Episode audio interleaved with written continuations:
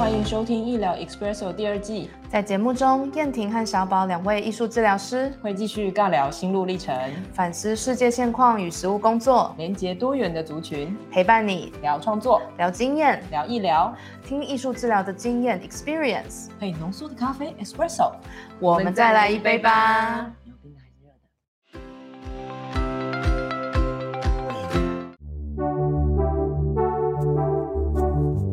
燕婷，我是小宝。现在大家说我是小宝。今天有一些呃关于把屎们的，也不算观后感吧，就是某一些反思，是跟助人工作者以助人工作者的角度出发，会有一些想法，然后想要在这边跟大家一起讨论这样。嗯。好，小宝，你就先开始吧。就这样子吧，反正连你一整个就是没有话要讲的感觉。有啊，我有话要讲啊，但是但是可以先让你来。好，哎，我觉得在这一部戏里面，呃，有呃，比如说主角就是李明顺演的那个主角，哎，他在里面叫什么？童宝驹。他会给我很多不同的投射，然后我会从那个投射，就是我对于这个角色或者说这个人的感受，有一些我自己内在的探索。那我会比较在，因为我不知道大家是怎么看的，我觉得有很多种角度可以看。但是我觉得看这部戏的时候，我特别会从像童宝驹他会，或者说李明顺这个演员，他会多种语言这件事，我觉得非常有趣，非常好玩，而且非常亲善，就是。你为什么会想要会一个语言，或者说你为什么会说一个语言？我觉得那个是内在，除了你知道这个语言是重要的，而且你有你愿意学习，所以我觉得那个动机对我来说是很重要。然后你看李明顺他可以在里面讲中文，讲的挺好的，对对？台语，然后阿美族语，然后他还会练一点点。虽然我因为我我听不懂印尼语，所以我并不知道他讲那段的感觉。但是因为他的背景是个马来西亚人，而且他常住新加坡。大家知道新加坡的语言是四种，所以我觉得他就是很习惯在一个多语的环境下，也许跟不同的种族的人相处，可能有的能力。那因为我不确定，所以我说这是我的投射。可是，在语言的学习这件事对我来说是很重要的，因为对我来说，它就会是我喜欢或者我想要学这个语言，因为我可以用这个语言跟谁达成沟通。所以这个就会让我去想到我自己在呃留学美国的时候的感觉，就是当一个国际学生是什么感觉？什么叫做跨文化的感觉？到底在跨什么东西？那个跨是跨我自己内在的某一些可能是偏执吗？或者是我知道那个学习成长本身就有一个极限感的那个痛苦感需要突破，这些我都知道。但是我觉得他。一个可以使用这么多语言的人，我就会觉得他有非常多的面向可以让我们去看，所以我就会想到我自己在留学的那个痛苦、跟成长、跟转化的感觉，还有我会这些语言，我的认同到底是什么？嗯，好，所以我觉得童宝驹在里面有很很强一个感觉，我觉得提到李明顺演的是一个原住民啊，对，就是这件事，就是他他想要成为离开这个地方的原住民，嗯，哦，所以所以我觉得有。有些时候，那个那个也会让我想到我的同志身份，就是我会用我的同志身份去想其他可能是比较少数的族群的可能感觉，可是其实又很不一样。当然，所以所以我自己知道说，哎，我自己的身份，我怎么去感知这些？我怎么感觉什么是友善，什么是歧视，什么是微攻击？所以在这个里面，我就会想到好多好多事情，然后甚至还有大家知道渔民的工作的状况，跟我们也看到那个。呃，重要的外籍劳工们的状况，他们的样子，嗯，对，所以我觉得就会有很多我自己想的东西，比如说我的认同，我的工作性质，然后我的情绪劳动。那如果我是工作者，我怎么面对他们？所以他就会从一个我我我很敬佩这个演员的演法，或者是我觉得，哎，我觉得他的中文对我来说讲的很准，他的台语对我来说讲的也很准的时候，我就会想。他是怎么做到这件事情的？他要多长的练习，或是他要多长的跟别人使用这个东西，才能看到这个这个结果？虽然我都不知道嘛，因为那个内在历程我是不知道的。但是我觉得他不管怎么样，他就是一直让我感觉啊，呃，很多的东西会回到我自己的内在去映射，就是镜映一些很重要的主题。然后我觉得我现在还在思考中，但是我非常喜欢。这个思考，尤其当我们又到了是助人工作者，我们一天到晚在智商界谈到的是多元文化。那什么叫理解多元文化？我觉得就是要从你自己很内很内在的东西去，他他我我都不能说他不一定不舒服，我觉得他一定不舒服。嗯，可是至少我现在可以知道说，我可以从这个过程里去更好的看见我自己的认同，可是也不觉得啊，因为我是同志，所以别人就一定怎样，所以我一定理解谁这种感觉。但是我确实觉得我可以打开一个我之前没有觉得那么舒服的东西，现在还是没有那么舒服，但是我至少愿意打开跟理解。对，所以我一直在想那个打开跟理解为什么这么重要，因为它它是一个很重要的成长痛。呀，不管我几岁哦，我我的内在年龄跟我的内在是不是要去承受这些，跟我准备好，如果我不成长会是什么？可是这个也不是在威胁大家说你到几岁就要怎样，也不是那个意思。但是我自己就会知道说，好像是我已经遇到了这个情境了，嗯，所以我可以打开，因为打开的我好像可以认识更多的东西。嗯那些东西又可以回来帮我更好的认识我自己，跟呀打开我那个内在的容器，是去理解更多不同的人事物，这样，尤其是人。嗯对，然后我自己的话是从在八尺门里面，至少我我觉我觉得现在对我来说最最关键的线索就是那个语言，这样。嗯，我觉得从语言里面可以得到很多东西。哇，对，所以这是我。好的，嗯哎、我觉得我们这个其实可以录成一集 podcast。好，就这样子。嗯我们就是通过这边来看一下有什么素材。不是我我我我其实我其实觉得我非常喜欢你讲的这段话，然后大概会有一种就是在诶三年多前认识小宝的时候，不会想到你今天会讲出这番话吧？嗯，所以觉得你真的有有成长跟进步，我真的有成长跟进步，对啊，真的很棒哎！而且我被人家这样说。有有有，我听得很高兴。对，就是就是这个，嗯，一种油然而生的喜悦。对对对，好，那觉得太棒了，给你很多赞。好，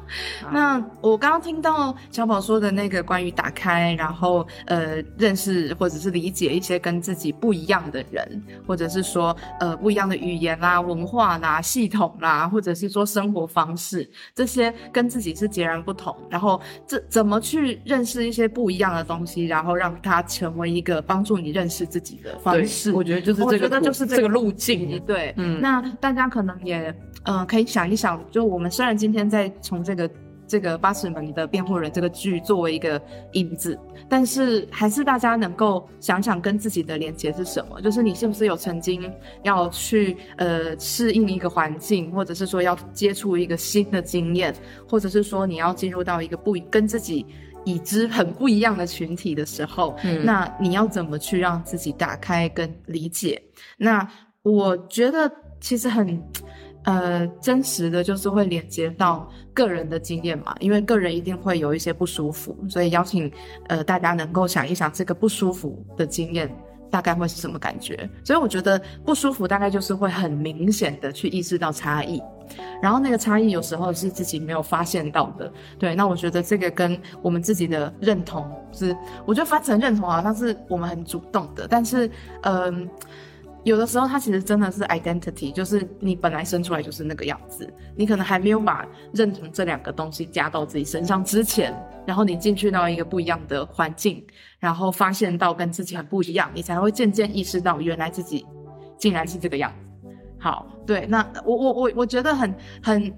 用一个就是助人工作者的角度来反思啊，因为我们稍稍早在蕊的时候，其实我还蛮希望可以触碰到这个部分，就是我们不可能一定要先自己经历过个案的经历，所以我们才会、哦、没错，对才会去能够陪伴他的这个经验，对，所以呃一来是啦，我觉得很幸运能够成为艺术，就是作为艺术治疗师，我还拥有创作这样子的媒介，能够让整个经验变得更立体。因为当下我们其实不是直接用两个相异的个体经验在对对碰对撞，而是说我们在里面撑出了一个可能性的空间。那在那个空间里面，我们可以去对话，可以去探索差异，可以去理解对方，然后可以去看见这个东西怎么去融合成一个更有趣的东西。所以，其实，在这些经验当中，呃，我们好像共同创造出一个更立体的经验，而这个就是我觉得融合跟创造性能够带来的一个很丰硕的结果，然后也是推动彼此都能够进步的力量。对我觉得他是用一个很我可以的能力范围内间断的讲出我对于嗯就是平权这件事的看法。嗯对，嗯就是我们我们真的就是在很不一样的状况，想要去认识或者说靠近我们在服务的对象。嗯可是我们不一定要，因为说我们本来就会带着我们自己的经验，然后甚至这些经验涵盖着可能我们没有觉察到的特权。嗯，对，那在这个前提之下，我们去靠近某些某些不跟自己不一样的族群的时候，我们怎么让这个经验可以是对彼此而言不会是一种压迫或被压迫，然后可以去靠近他，但是又就是 recognize 或者是可以辨识出我们的不同。嗯，对我觉得这个其实我也没有一个肯定的答案，但至少我觉得在实践的过程中，我们可以不断的去，呃，像小宝说的那样，去意识到整个差异性对我们自己而言，怎么帮助我们更认识自己。好，那嗯其实要像呃，我们有时候会因为这些差异性而做出某些个人的选择，或者是做出某一些自己觉得好像更贴近自己真实样子的决定。嗯那这些都是很重要的过程，对。但是在这个前提下，我们怎么样让自己跟对方都不是那种两败俱伤、玉石俱焚的状态？嗯嗯，那如果有时候又有遇上，比如说我们是个人对一个大机构，或者是说个人对待，呃，或是大机构对一个小小数的族群，对，那那时候会有一些力量或者是权力的不同，我们可以去认识到这个就是在现实上、现实当中存在的的差异。嗯，对，那这些差异会有着绝对性的影响，所以我们可以怎么去调整自己，或是调整我们相处的方式？也许对方的需求会是这个样子，然后跟我们自己原本已知的是完全不一样的。嗯，对，我觉得这些都是都是作为一个助人工作者会不断的在学习跟成长的地方，所以我觉得助人工作者既既自虐，可是又非常的能够有很大的收获，就是呃我们在专业的成长的过程当中，假设你走得够踏实、够深刻，其实你的个人也会有很大的成长，那这个成长会有很很好的彼此呼应，甚至是相得益彰。对，所以我觉得就是很高兴能够一起思考。那我觉得欢迎大家也可以和我们聊聊你的想法。对，就是嗯，假设你听完我们的分享啊，有一些感触，或者是说你自己也在呃对照着你自己的经验，都可以欢迎跟我们说。啊，我多说一点，为什么我觉得那个打开是很重要，但是它很难。嗯我觉得相较于如果我是我跟林彦鼎之间的比较的话，我就会觉得他好像比我容易，他好像是天然打开组。可是我就会不知道说这到底是跟人格特质有关，还是跟年纪哦，我就会觉得说，以我现在大概四十几岁，我就会觉得，哎、好像很多很东西已经很固着了。然后我觉得好像已经可以不要打开啊，让打开，我就守住我现在自己就好啦，就守守守成就很好啦。所以我觉得那个打开有个很我自己觉得很辛苦，但是很重要的东西，就是如果我今天愿意去理解，我只要有这个动机哦，我愿意去理解某个族群或是某一件事，我最终真的会理解、欸。嗯。我我觉得那是很有希望感，对我来说，就是以前的我就会觉得比较是在算那种什么效率啊、时间啊，我要怎么用我的精力啊，就会觉得为什么我要花一个这么大力去，然后得到一个很小的东西，而且我又不确定这个改变到底对我来说有什么好处，嗯，所以我就会觉得固守最容易嘛，因为最省事，嗯。最省力，嗯，然后你你只要用原来的模式，这件事就可以继续进行。然后我就觉得我干嘛至少麻烦？可是我觉得有一个很重要的东西，就是至少我不会开始，我我可以固化好了。虽然我很不太喜欢这个词，或者说我可以某一种稳定，可是我不能失去我的弹性，嗯不然我就会变僵尸嘛。嗯我常常就有一个很担自我的担心，就是，哎，如果我已经很稳定，可是我变成僵尸呢，是什么样子？那那到底是什么？我到我到底能再获得什么？我还有重新学习的能力吗？嗯所以我就会在这个过程当中发现说，理解，如果我愿意理解，他可能真的，我还是必须要说，很有可能杯水车薪。嗯就是我非常努力，可是我真的只换回一点点东西。可是我觉得那个一点点东西，恰恰好就是那个让我觉得我需要去做，而且很有希望感的东西。嗯因为我才不会就变成一成不变，永远就是往